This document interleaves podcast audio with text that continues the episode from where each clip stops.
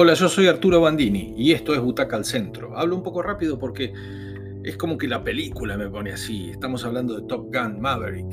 Perdón que la comentamos un poquito tarde, pero bueno, la pusimos ahí en la cola y eh, la dejamos pasar un tiempo. Hay un aroma ochentoso ¿eh? para una vuelta fuera de época, evocativa, la del sesentón de la sonrisa perenne. Cruz, el actor que no usa dobles, la leyenda de los miles de millones que chorrean de la pantalla, el rey Midas de la industria lo intenta de nuevo. Millones y millones y productores famosos al servicio de una historia de vueltas 30 años después, que requiere restañar heridas y poner las cosas en, en un lugar que parecería más o menos correcto. Maverick sigue siendo capitán cuando todos sus compañeros de promoción son almirantes o muy capos o ya se retiraron tienen mejor pensión que él cuando se retire. Sigue siendo un joven intrépido alojado en el cuerpo de un señor de 60 al que parece que los años no le pasan.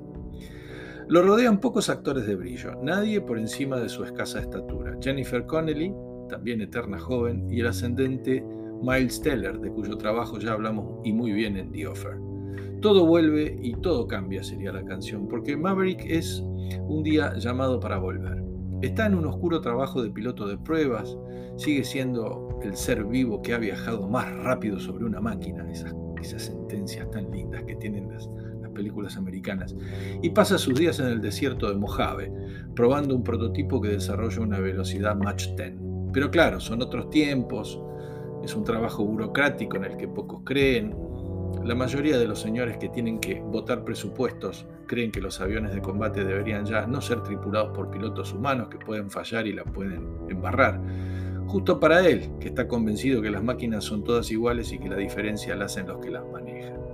Lo sacan de ahí de manera milagrosa, lo salvan. No será el único milagro de la película. Justo cuando, ante una de sus clásicas desobediencias y cuando le van a dar la baja, lo buscan para una misión que él desconoce.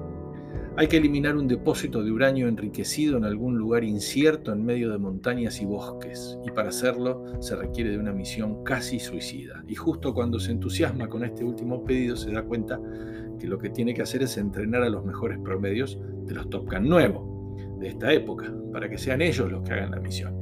Por supuesto que todo se encaminará para que sea él mismo, Maverick, quien la lleve adelante, y nada menos que con el hijo de su amigo Goose, los que lo recuerdan, fallecido en Top Gun en aquellos años 80.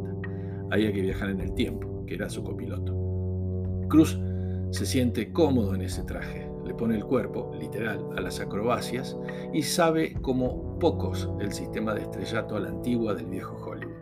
Pero también sabemos que puede hacer otras cosas, porque lo hemos visto en Magnolia o Nacido en 4 de julio, es decir, tiene un rango, hay una potencialidad que lo hace un tipo bastante más completo de lo que se muestra, pero elige siempre esta fórmula porque le sale muy bien y la verdad le debe reportar mucha guita.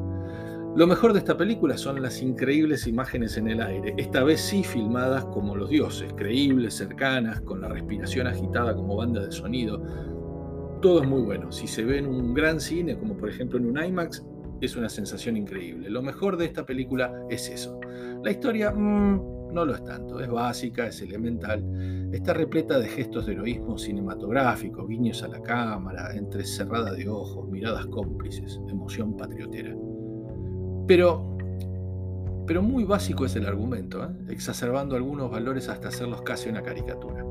Pero es lo que les gusta al, cine norteamericano, digamos, a esa audiencia, la bandera doblada en el velatorio de un almirante, que es irreconocible Val Kilmer, vamos a decirlo.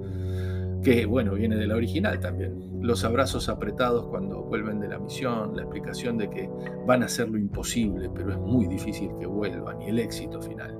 En definitiva, un producto industrial por donde se lo mire pero que no quiere ser otra cosa, ¿eh? que pone todos los clichés al servicio de un relato tan lineal como ameno, que se puede seguir como si fuera un videojuego en pantalla muy grande en lo posible para sentirse por momentos en un simulador de vuelo, esto es decir, cruz al 100%. Pero, bueno, es una película de seis butacas, sobre todo por la técnica. Que la disfruten.